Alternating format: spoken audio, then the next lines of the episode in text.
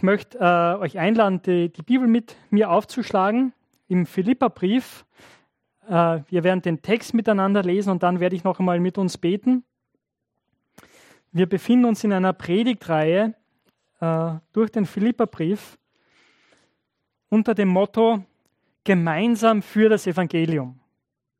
Gemeinsam für das Evangelium, weil uns das als Gemeinde so wichtig ist, gerade in, in Zeiten, wo es manchmal herausfordernd ist, wo es Dinge gibt, die uns vielleicht trennen, unterschiedliche Meinungen. Es war nicht so leicht möglich, in den vergangenen Monaten zusammenzukommen und da fühlen wir uns sehr leicht isoliert. Und deswegen ist es so wichtig, uns auf das Fundament zu besinnen, das, was uns verbindet und das, wofür wir gemeinsam stehen. Und das ist das Evangelium. Und darum geht es ganz zentral im Philipperbrief. Natürlich gibt es viele andere wichtige Themen, aber das ist ein roter Faden, der sich durchzieht und so auch heute in unserer heutigen Stelle. Das ist im Kapitel 3 ab Vers 17 und wir lesen bis Kapitel 4, Vers 3. Also Philippa Kapitel 3 ab Vers 17 bis Kapitel 4, Vers 3. Und ich lese aus der Basisbibel vor. Folgt meinem Beispiel, Brüder und Schwestern. Nehmt euch die zum Vorbild, die so leben, wie ihr es an uns beobachten könnt. Denn viele leben ganz anders. Ich habe euch schon oft vor ihnen gewarnt. Und auch jetzt kann ich nur unter Tränen schreiben. Sie sind Feinde des Kreuzes von Christus. Am Ende erwartet sie das Verderben. Ihr Bauch ist ihr Gott. Und was eigentlich eine Schande ist, darauf gründen sie ihr Ansehen. Sie streben nur nach weltlichen Dingen. Wir dagegen haben schon jetzt Bürgerrecht im Himmel. Von dort erwarten wir auch den Retter, den Herrn Jesus Christus. Er wird unseren unansehnlichen Leib verwandeln, sodass er seinem eigenen Leib gleicht. Und äh, an diesem Leib wird die Herrlichkeit Gottes sichtbar. Dazu hat er die Macht, wie er auch die Macht hat, sich alles zu unterwerfen. Also, meine lieben Brüder und Schwestern, nach denen ich mich sehne, meine Freude und mein Siegeskranz. Haltet unerschütterlich daran fest, dass ihr zum Herrn gehört, ihr meine Lieben. Ich ermahne Evodia und ich ermahne Syntyche. Seid euch einig denn ihr gehört beide zum Herrn. Ja, und dich, treuer Weggefährte, bitte ich, hilf ihnen dabei. Die beiden Frauen haben gemeinsam mit mir für die gute Nachricht gekämpft. Sie taten das zusammen mit Clemens und meinen anderen Mitarbeitern, deren Namen im Buch des Lebens stehen. Herr unser Gott, wir danken dir für dieses Wort, das damals an die Philipper geschrieben wurde, aber für uns heute ist. Und Heiliger Geist, wir bitten dich, der du dieses Wort inspiriert hast, dass du es uns heute lebendig machst, dass du uns hilfst, es zu verstehen, dass wir sehen, wie das in mein, in unser Leben reinspricht, uns herausfordert, uns verändert und hilfe uns zu lernen, es ja, nicht nur zu lernen, sondern hilf uns, es Stück für Stück in unserem Leben umzusetzen. Und so beten wir, Herr, nimm du mein, unser Leben in deine Hände und mach uns Jesus ähnlicher. Amen. Äh, einige von euch waren ja schon, ich stelle die Frage jetzt nicht so, wie ich sie im ersten Gottesdienst gestellt habe, also ihr müsst jetzt nicht antworten, aber wenn ihr dabei wart bei den vergangenen Predigten, dann habt ihr hoffentlich mitgenommen, was der Hauptpunkt von Stephans Predigt letzte Woche war. Das Wichtigste ist Jesus. Ihn zu kennen und ihm ähnlicher zu werden, ihm nachzujagen. Das ist das Ziel von Paulus. Das beschreibt er im Abschnitt unmittelbar vorher, unmittelbar vor unserer Stelle. Macht er das ganz eindrücklich, dass alles, was, was Ansehen bringt, worauf er stolz sein könnte, ist wie Müll für ihn im Vergleich dazu, was es für ihn bedeutet, Jesus zu kennen und ihm nachzujagen. Und noch ein paar Wochen vorher hat Thomas gepredigt über das Ende von Kapitel 1. Und er hat gesagt, dass Paulus so fast äh, sagt, und übrigens einen Punkt habe ich noch, und das ist der wichtigste Punkt. steht gemeinsam fest im Evangelium. Und das zieht sich durch, auch in unsere Stelle rein. Das ist das, was mir heute das Wichtigste ist für euch, liebe Brüder und Schwestern, dass ihr euch das mitnehmt. Steht fest im Herrn. Das ist das, was Paulus in Vers 1 vom Kapitel 4 sagt. Und das ist das Zentrum dieses Textes, was er den Christen damals und uns heute mitgeben will. Steht fest im Herrn. Das ist das Fundament, auf dem wir stehen, dass wir ja in Jesus Christus sind. Und wenn wenn das so ist, dann können wir auch zusammen gemeinsam für das Evangelium einstehen und rausgehen, gell? wenn wir auf Jesus Christus stehen. Aber wir werden uns das noch genauer anschauen, was das bedeutet. Und wenn wir jetzt unseren Text durchgehen, die nächste Folie bitte, dann werden wir das eben sehen. Was ist unser gemeinsames Fundament? Was sind die Herausforderungen, die das gefährden? Also wir werden sehen, was gefährdet dieses gemeinsame Fundament und was hilft uns, wie wir dem begegnen können? Also was ist dieses gemeinsame Fundament, das wir haben? Was gefährdet dieses gemeinsame Fundament? Und wie können wir dem begegnen? Das sind so die Fragen, die wir im Hinterkopf behalten, wenn wir, wenn wir diese Stelle miteinander durchschauen. Und gehen wir es jetzt der Reihe nach durch, die Verse 17 bis 21 zunächst. Und hier ist das Thema äh, gute und schlechte Vorbilder. Gute und schlechte Vorbilder. Ich weiß nicht, wie es euch dabei gegangen ist, diesen ersten Vers in dem Abschnitt zu hören oder zu lesen, wo Paulus schreibt, folgt meinem Beispiel, Brüder und Schwestern. Nehmt euch die zum Vorbild, die so leben, wie ihr es an uns beobachten könnt. Und vielleicht denkt ihr, das klingt aber fast, das klingt ein bisschen eingebildet, oder? Also ich würde mir das nicht sagen trauen. Folgt meinem Vorbild, ja. Ähm, aber wenn wir bedenken, was ich gerade eingangs gesagt habe, wie Paulus sich selbst beschreibt, dass er sagt, was für mich zählt, das Einzige, was für mich zählt, ist Jesus nachzujagen, ihn besser und besser kennenzulernen, ihm ähnlicher zu werden. Und er sagt, ich weiß, dass ich da noch nicht angelangt bin. Ich weiß, dass ich nicht perfekt bin aber ich jage dem Ziel nach, dann klingt das anders für mich, oder? Das ist nicht jemand, der sich selbst auf die Schulter klopft und sagt, schaut her, wie super ich bin. Na, das ist jemand, der sagt, schaut, wie großartig Jesus ist. Jagt ihm nach. Und deswegen kann er sagen, lebt so, wie ihr es an mir seht. Und auch an anderen, die so leben, wie ich lebe. Deswegen kann er sagen, folgt meinem Beispiel. Und es ist kein Stolz, kein Eingebildetsein, sondern eine ehrliche, gute Ermutigung. Und warum sagt er das? Er sagt es, weil es auch andere gibt, die anders leben, oder? Das ist es im Vers 18. Denn viele leben anders. Und ich habe, ihnen, ich habe euch schon oft vor ihnen gewarnt. Erinnert ihr euch, wie Stefan vorher geredet hat, wie es ihm gegangen ist in diesem einen Gespräch, wo er gemerkt hat, oh, da bin ich, bin ich gleich einmal in der Kampfrhetorik drin. Ja? Was mich so begeistert an diesem Text, man, man könnte es ja erwarten von Paulus, gell, dass er jetzt sagt, so, jetzt, jetzt geht es ans Eingemachte, jetzt bin ich in der Kampfrhetorik. Aber wenn er vor diesen Leuten warnt, hat er gemerkt, wie er das tut? Er sagt, unter Tränen. Das macht ihn fertig, dass diese Leute so sind, wie sie sind und dass sie das lehren, was sie lehren. Wir wissen gar nicht so genau, so die Theologen haben da unterschiedliche Meinungen, worin das Problem bestanden ist, was sie genau gelehrt haben und genau, ihr könnt es gerne in den Kommentaren nachlesen. Ich denke, es ist gar nicht so wichtig, weil was Paulus hier an dieser Stelle beschreibt, ist die Auswirkungen in ihrem Leben oder das Problem ist an der Stelle gar nicht so sehr, was sie lehren, sondern wie sie sich verhalten.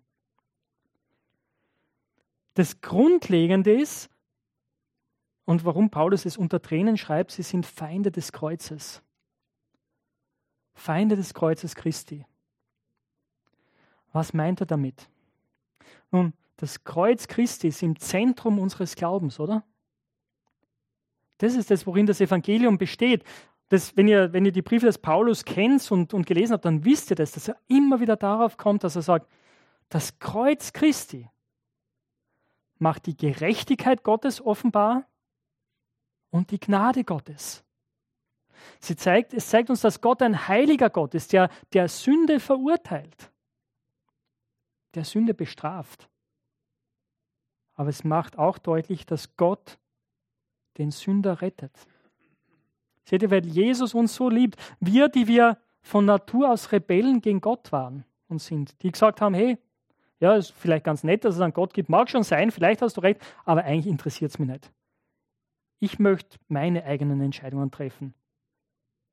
Vielleicht hat religiöses Leben Gott ein bisschen Platz drin, aber, aber, aber mein ganzes Leben auf ihn ausrichten, nein, danke. Das brauche ich nicht. Das ist so die natürliche Grundhaltung des Menschen. Und diese Grundhaltung führt dazu, dass wir alle anderen möglichen anderen Dinge tun, die uns immer weiter von Gott wegbringen. Bezeichnet die Bibel dann als Sünde oder Sünden auch, gell, diese Taten. Und das Problem ist, die Folge dieser Haltung ist, dass wir getrennt von Gott sind und sein Gericht verdienen. Aber die gute Nachricht ist eben, dass Gott nicht gesagt hat, ja, Pech gehabt, sondern Gott ist in Jesus Christus selbst gekommen. Und er nimmt das Gericht, das ich verdient habe, auf sich, damit ich ein Kind Gottes sein kann, ein Freund Gottes. Das ist großartig. Das ist das Evangelium. Das, das ist das, was das Kreuz Christi bedeutet. Dass ich allein aus Gnade ein Freund Gottes werden kann, gerechtfertigt, rein, dass ich nichts dazu beitragen kann, außer das im Glauben anzunehmen. Aber das hat natürlich auch Auswirkungen im Leben. Wenn ihr das einmal erkannt habt, dann denke ich, wow, diese Liebe ist so groß, diese Gnade ist so groß. Danke, Vater. Bitte veränder du mich. Gott, komm du in mein Leben und, und hilf mir anders zu leben. Das Kreuz Jesu verändert unser Leben, wenn wir das verstanden haben. Ich werde nicht gleich weitermachen wie vorher. Das heißt nicht, dass ich perfekt bin in allen Dingen, nie mehr etwas Schlechtes tue, nie mehr etwas Schlechtes denke. Überhaupt nicht. Aber Gott ist in mein Leben gekommen und er verändert mein Denken und mein Wollen und mein Handeln. Das ist nicht immer einfach, das ist auch ein Kampf, aber es passiert. Und wenn Paulus jetzt über diese Leute redet und sie als Feinde des Kreuzes bezeichnet, sagt er, sie leugnen das in dem, was sie sagen und in dem, wie sie leben. Das wird daran deutlich, wie er sie weiter beschreibt. Das sind vier ganz kurze Aussagen. Im, im Original sind es eigentlich wirklich ganz kurze Aussagen, sogar ohne, ohne Verb, ja, das da drin steht. Aber gehen wir es der Reihe nach durch. Es beginnt mit dem Ziel. Am Ende erwartet sie das Verderben.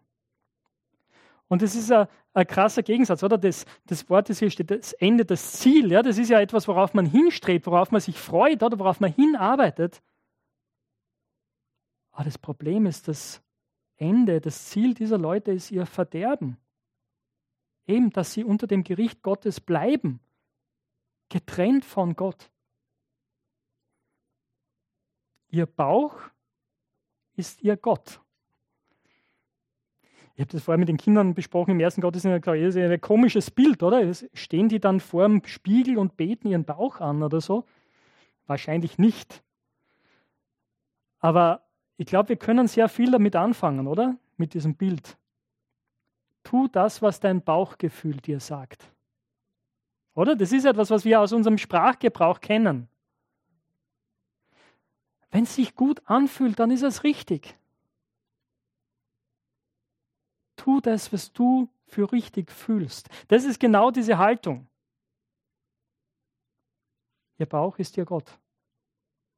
Das Hier und Jetzt zählt, der Genuss zählt. Und das ist das, was uns umgibt, oder? Was wir ständig von außen hören und wo, auch, wo wir auch vielleicht eine innerliche Neigung dazu fühlen. Das Problem ist, das führt ins Verderben, wenn wir auf unseren Bauch hören und nicht auf das Wort Gottes. Was eigentlich eine Schande ist, darauf gründen sie ihr Ansehen. Paulus sagt, diese Leute sind stolz auf Dinge, für die man sich eigentlich schämen sollte. Hey, ich tue das, was ich für richtig halte. Und wenn du ein Problem damit hast, dann ist es dein Problem. Und um meinen Willen durchzusetzen, gehe ich, wenn es sein muss, über Leichen. Solche Leute fühlen sich oft sehr stark, oder? Und Paulus sagt, das ist aber eine Schande eigentlich, oder? Das entspricht überhaupt nicht dem, nicht dem, wie Jesus ist. Jesus ist anders. Und deswegen sollen wir anders sein. Und er fast zusammen sagt, sie streben nur nach weltlichen Dingen. Alle die Dinge, nach denen sie sich ausrichten, ob das jetzt Genuss ist oder Ansehen oder Karriere oder was immer, ja, sind Dinge, die ihr Ablaufdatum haben.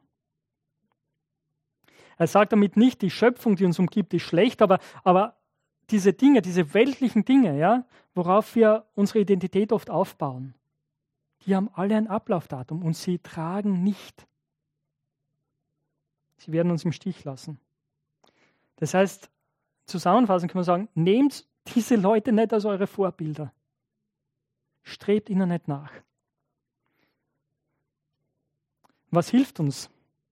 Wie können wir dem entgegentreten? Das Spannende ist, vorher hat Paulus über das Kreuz geredet. Er hat gesagt, es sind Feinde des Kreuzes. Und jetzt, wo er sagt, wie, wie die Christen in Philippien, wie wir damit umgehen sollen, richtet er unseren Blick auf die Zukunft. Er sagt, einerseits etwas, was jetzt schon für die Gegenwart stimmt. Unser Bürgerrecht ist im Himmel. Das ist spannend, oder? Amen, Halleluja. Das heißt, wenn du zu Jesus gehörst, wenn du Jesus nachfolgst, dann hast du zwei Reisepässe, mindestens zwei. Vielleicht hast du mehr. Du hast einen sichtbaren und einen unsichtbaren. Und der, der, der wichtiger ist der unsichtbare. Dein Bürgerrecht ist, du bist ein Bürger, eine Bürgerin des Himmels. Dieses Reiches, das man jetzt noch nicht sehen kann oder nur ansatzweise sehen kann. Und wir sehnen uns, wir erwarten, dass, dass es eines Tages sichtbar wird. Eben, er sagt es, von dort erwarten wir auch unseren Retter, Jesus Christus. Wenn er wiederkommt, wird er alles neu machen. Und alles, was jetzt schlecht ist, worunter wir leiden, wird dann nicht mehr da sein. Ja, er wird unseren Leib verwandeln, perfekt machen. Alles, worunter wir jetzt leiden, alle Krankheit, wird dann weg sein. Kein Covid mehr, kein Krebs mehr. All die anderen schlimmen Dinge auch die Erinnerungen, die wir in unserem Körper vielleicht mittragen an Misshandlungen, werden dann weg sein. Das ist ein großartiges Bild. Und Paulus sagt, lasst das euer Leben jetzt prägen, im Hier und Heute. Das hilft euch durchzuhalten, eben gerade in Situationen, die schwierig sind. Und nicht den falschen Vorbildern zu vertrauen, die euch einen einfachen Ausweg zeigen die euch sagen, hey, tu einfach das, was sich gut anfühlt. Das ist das erste, gute und schlechte Vorbilder. Kommen wir mal zum zweiten Punkt, Kapitel 4, Vers 1. Da werde ich jetzt nicht so lang drüber reden, das habe ich eigentlich schon gemacht, oder? Was, was das Fundament ist, auf dem wir stehen. Es ist Jesus Christus. Und das, wer er ist und was er getan hat. Das ist unser gemeinsames Fundament für jeden von uns, die wir Jesus nachfolgen, ganz persönlich, aber auch als Gemeinde. Und es ist so wichtig, dass wir uns das vor Augen führen. Weil es gibt Dinge, die uns trennen könnten, oder? Unterschiedliche politische Anschauungen, unterschiedliche theologische Anschauungen, unterschiedliche Meinungen zur Corona-Krise und wie man das handeln sollte. Es gibt viele Möglichkeiten, dass wir uns streiten könnten, oder? Aber das, was uns vereint, das Evangelium in Jesus Christus. Jesus Christus, er ist derjenige, der wirklich zählt. Das ist viel, viel mehr. Er ist viel, viel mehr als alles, was uns trennt. Und das müssen wir uns vor Augen halten. Daran müssen wir arbeiten. Dann können wir auch wirklich rausgehen miteinander und Leute einladen, diesen Jesus kennenzulernen. Weil seht ihr eben, die zweite Schwierigkeit ist nicht von außen, nicht irgendwelche Irrlehrer oder so, die uns wegbringen wollen. Das Problem, das zweite Problem ist viel näher an meinem eigenen Herzen. Hier geht es um falsche und richtige Prioritäten, falsche und gute Prioritäten. Oder gute und schlechte, wie habe ich es genannt? Gute und schlechte Prioritäten, so. Das sind die letzten beiden Verse in unserem Abschnitt. Zwei bis drei, vielleicht habt ihr euch schon gedacht, ah, interessant, was hat das mit uns zu tun? Ähm, sind zwei Frauen, die Evodia und die Syntyche, die kommen nur hier vor, an dieser Stelle. Ähm, wir wissen sonst nicht viel über sie, aber einiges erfahren wir hier an dieser Stelle. Unter anderem, dass sie Mitarbeiterinnen von Paulus waren in seinem Evangelisationsteam, mitgearbeitet haben mit anderen, dass sie bewährt waren, dass Paulus sie sehr schätzt. Und sie waren wichtige Säulen in dieser Gemeinde in Philippi. Und was wir auch wissen ist, sie haben sich gestritten. Sie hatten einen Streit miteinander. Und wir wissen gar nicht warum. Vielleicht waren es unterschiedliche theologische Meinungen. Vielleicht hatten sie unterschiedliche politische Ansichten. Vielleicht war eine eine reiche Christin, vielleicht war die andere eine Sklavin. Wir wissen das nicht über sie. Gell? Vielleicht war es einfach einmal ein blödes Wort zur falschen Zeit. Ein Witz, mit dem die eine die anderen verletzt hat. Ich denke, wenn wir darüber nachdenken, kennen wir alle und ich kenne diese Situationen, wo ich ein Wort gesagt habe, wo ich mir nachgedacht habe, Ewald, das war so blöd. Wieso? Und ich kann es aber nicht mehr zurückholen. Und es richtet beim anderen, bei der anderen Schaden an. Und dann entsteht Streit zwischen uns. Vielleicht reden wir dann nicht mehr miteinander. Und es zieht Kreise. Es betrifft dann auch andere in der Gemeinde. Und so war die Situation hier. Deswegen schreibt Paulus so deutlich. Und es war sicher nicht angenehm für die beiden, oder? Der Brief wird vorgelesen in der Gemeinde und plötzlich hören sie ihren Namen. Mit dieser Ermahnung. Und übrigens, zu Paulus hier ermahnt, ist genau das, was er, er, er verwendet, das gleiche Wort wie im Kapitel 2, wo es darum geht, wo er sagt, habt diese Gesinnung, die auch in Christus Jesus war. Und genauso sagt er hier, Seid eines Sinnes, habt dieselbe Gesinnung. Dazu fordert er sie auf, dazu ermahnt er sie. Seid euch einig, weil, warum? Ihr gehört beide zum Herrn. Und ich finde es auch toll, was er dann tut, weil manchmal gibt es Streitigkeiten, oder? Die haben das Gefühl, wir kommen da nicht mehr raus. Da ist so viel Geschirr zu Zerbruch gegangen, das können wir beide nicht mehr lösen. Ich, ich weiß gar nicht, wie das angehen soll. Und Paulus, nehmen an, er hat das irgendwie mitgekriegt und deswegen sagt er zu einem Freund, wir wissen nicht, wie sein Name ist, ein treuer Weggefährte, er sagt zu ihm, hey, hilf du den beiden. Hilf du den beiden, dieses Problem auszu, aus der Welt zu schaffen. Solche Leute brauchen wir auch in der Gemeinde. Und vielleicht denkst du, ja, genau, das, das spricht mir jetzt an. Ich habe so eine Situation in meinem Leben und ich brauche da jemand anderen. Dann geh auf jemanden zu, dem du vertraust und sagst, du, ich brauche Hilfe. Es gibt da diesen Konflikt und ich habe keine Ahnung, wie wir den lösen können. Hilf uns bitte. Dazu sind wir da, einander beizustehen, einander zu helfen, damit wir wirklich gemeinsam im Glauben stehen können damit wir unerschütterlich daran festhalten, dass wir zum Herrn gehören. Weil Paulus schätzt die beiden, oder? Er sagt, sie haben mit mir fürs Evangelium gekämpft. Ihre Namen stehen im Buch des Lebens. Das ist auch so wichtig, dass wir daran festhalten, oder? Gerade in so Situationen, wenn wir es wenn vielleicht wirklich verhaut haben. Wenn wir gesagt boah. Oder wenn so eine Konfliktsituation da ist zwischen Geschwistern, zwischen Christen. Ich habe gute Nachricht für dich. Gott hat nicht angefangen, deinen Namen aus dem Buch des Lebens auszuradieren. Nein, dein Name steht im Buch des Lebens. Das ist so wichtig, dass wir das hören, oder? Ich möchte nochmal einfach zusammenfassen, worum es in diesem Text vor allem geht, ist, dass wir miteinander, zusammen in Jesus Christus stehen, dass wir in ihm verwurzelt, verankert sind. Und es gibt Dinge, die das schwierig machen manchmal. Manchmal gibt es Leute, die uns erzählen, hey, nimm das nicht zu ernst mit der Nachfolge. Es gibt einen einfacheren Weg. Folge nicht diesen falschen Vorbildern, sondern denk dran. Denk dran, was deine, was unsere Zukunft ist. Dass wir den Herrn Jesus erwarten, dass er wiederkommen wird. Manchmal gibt es Streit. Manchmal haben wir Schwierigkeiten miteinander. Manchmal möchte ich auf mein Recht beharren. Aber da ist es wichtig zu sehen, worum es wirklich geht, die richtigen Prioritäten zu haben. Zu sagen, na, es geht, es geht darum, dass wir eins sind in Jesus. Und deswegen möchte ich diesen Konflikt bereinigen. Deswegen hole ich mir dann vielleicht auch Hilfe, wenn ich sie brauche.